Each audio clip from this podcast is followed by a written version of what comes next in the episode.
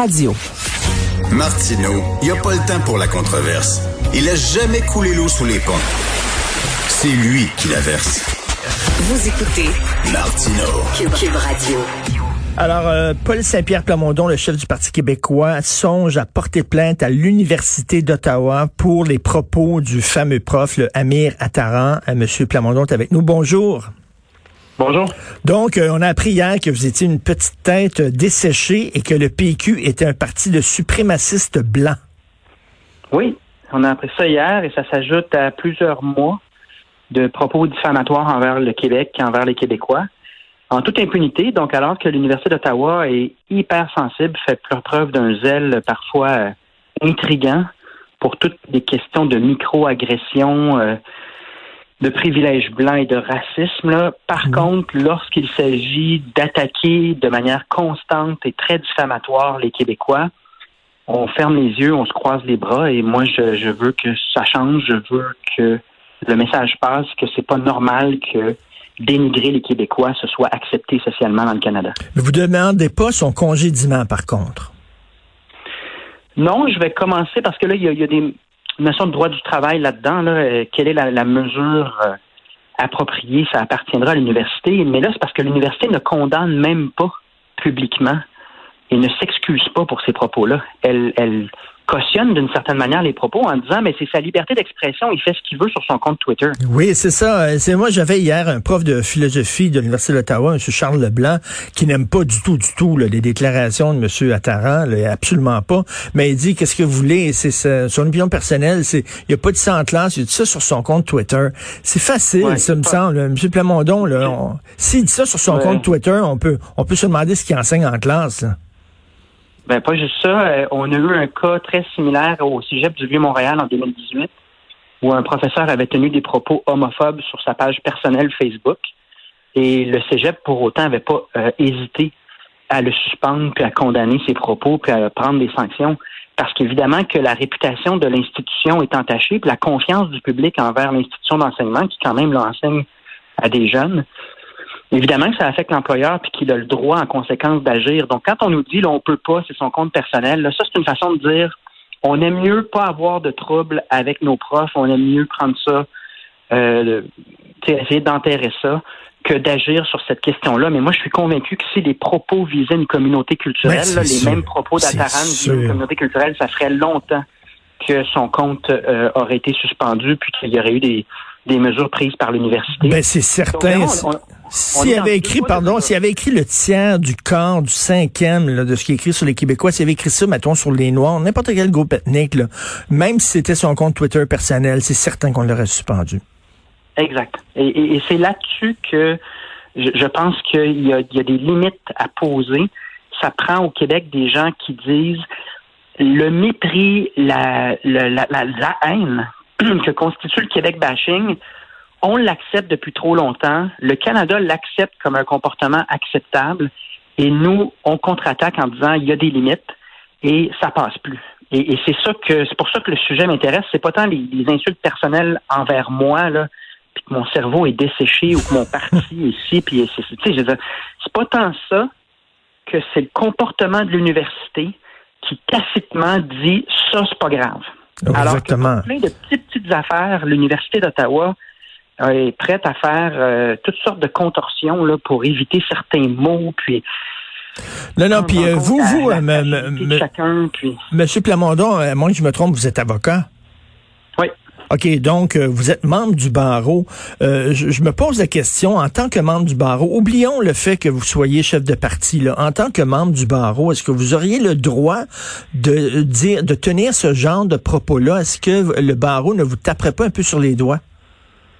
Euh, oui, le barreau pourrait me taper sur les doigts parce que je dois conserver l'honneur et l'intégrité de ma profession dans mes gestes. Et, euh, et ça soulève la question euh, dans le contexte du barreau de l'Ontario. Je ne sais pas s'il est membre du barreau de l'Ontario. Oui, est membre, il est membre du barreau de l'Ontario et parce que lui, il est professeur de droit et professeur de médecine, donc euh, j'imagine qu'il est médecin, donc il appartient au- à l'équivalent ontarien du Collège des médecins. Et je sais qu'il est membre du barreau, je, je l'ai vu là, sur euh, le site de l'équivalent du barreau en Ontario. Donc, euh, son ordre professionnel aussi pourrait lui fesser sur les doigts. Là. C'est une possibilité, mais moi, je vous cacherai Mhm. pas que c'est le comportement de l'université qui Mhm. m'agace. Parce que, en ayant deux poids, deux mesures, là, clairement en indiquant qu'il y a certaines formes d'intolérance pour laquelle, pour lesquelles l'université est fait du zèle, puis des fois, c'est pas de l'intolérance, puis elle l'envoie pareil, là. Alors que dans d'autres cas, quand c'est des groupes qu'on présume qu'ils sont blancs, là, parce que moi, c'est ça que je comprends, là. Même si les Québécois ont des couleurs de peau euh, diverses, euh, puis qu'on est tous Québécois, euh, il y a comme une présomption que les Québécois, ils sont d'une couleur de peau, puis c'est des euh, suprémacistes blancs. C'est ça Ben qu'il oui. utilise comme vocabulaire. Puis je n'irai pas dans tous les autres mots qu'il a utilisés. Et, et, et, et cette présomption-là, là, euh, ce dénigrement des Québécois, cette incompréhension du Québec, à chaque fois qu'on a une petite différence là, de nous dévaloriser, c'est comme si l'Université d'Ottawa la cautionnait, alors que sur d'autres sujets, elle a une position à l'opposé, elle est d'un zèle Oui. Euh, déconcertant. Donc, moi, c'est ça qui passe. Elle a l'indignation un peu à, à- à- à deux variable, la géométrie variable. à géométrie variable. Et bon, euh, mais moi, quand même, il nous rend un fier service, Monsieur Attaran. Parce que selon moi, euh, et je ne suis pas paranoïaque, mais selon moi, il dit tout haut ce que plusieurs Canadiens pensent tout bas. Lorsqu'il a dit, il faut, il faut que M. Plamondon entre dans sa petite tête desséchée que le Canada est un pays multiculturel. Et j'en parlais tantôt avec Jean-François Guérin d'LCN. Le Canada a muté. On est face à un variant.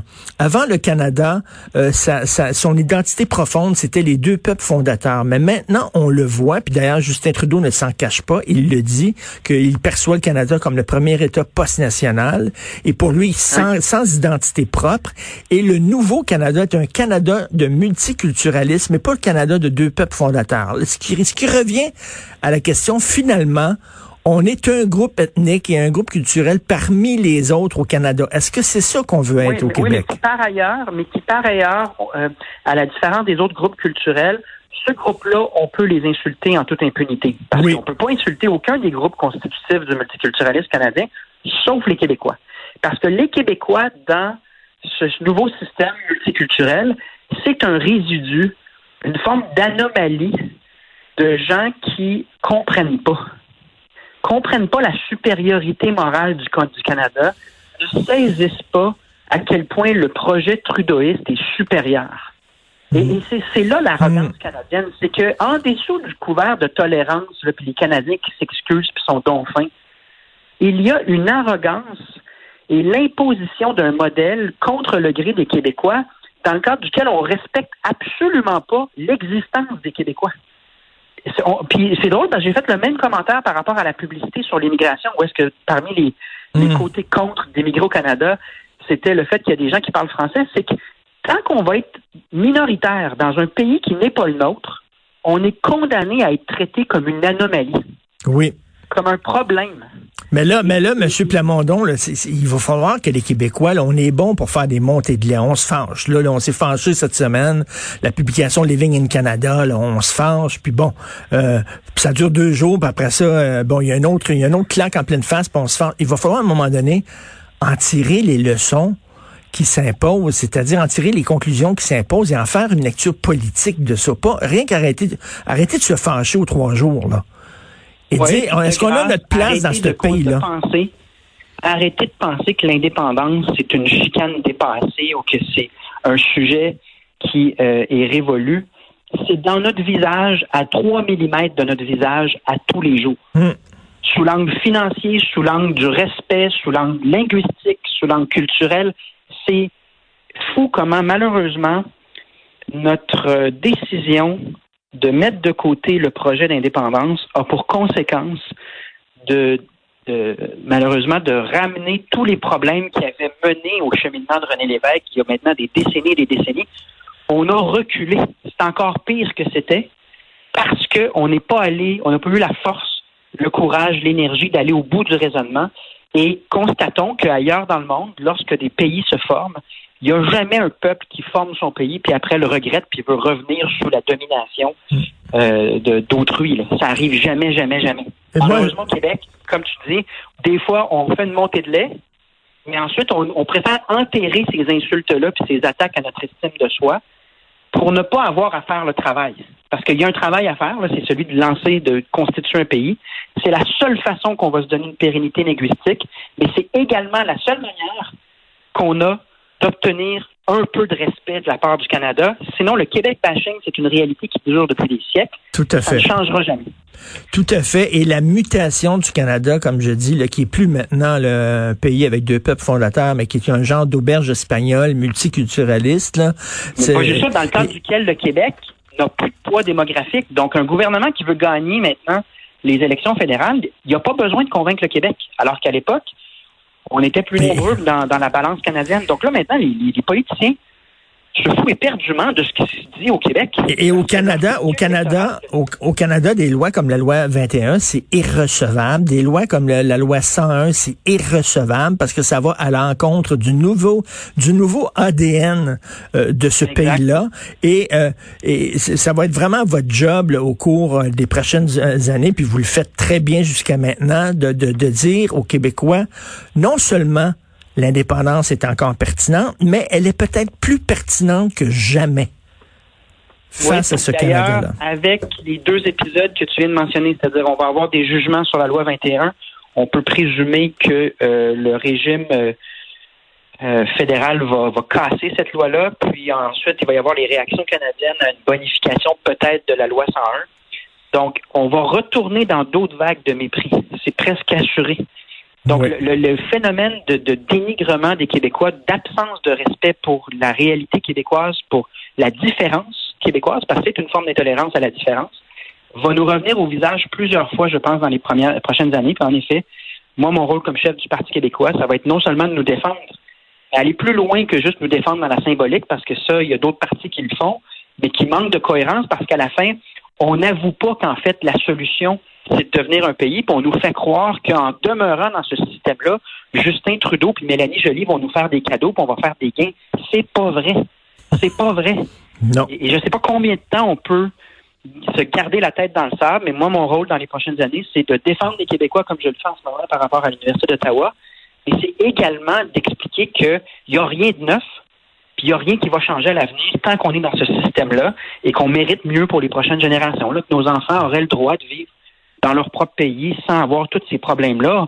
On perd beaucoup de temps à jaser de ça, alors que ce temps-là pourrait être investi à des projets plus constructifs. Mais malheureusement, c'est ça, être dans un régime d'origine coloniale, Tout à fait. dans un régime qui ne nous respecte pas. Ben bravo en tout cas d'avoir porté plainte. Euh, Ben vous allez porter plainte, vous l'avez pas fait. J'ai très hâte de voir comment Ça tout ça va être reçu. Merci beaucoup, Monsieur Paul Saint-Pierre Plamondon, euh, chef du Parti québécois, qui n'est pas un parti de suprémacistes blancs. Merci.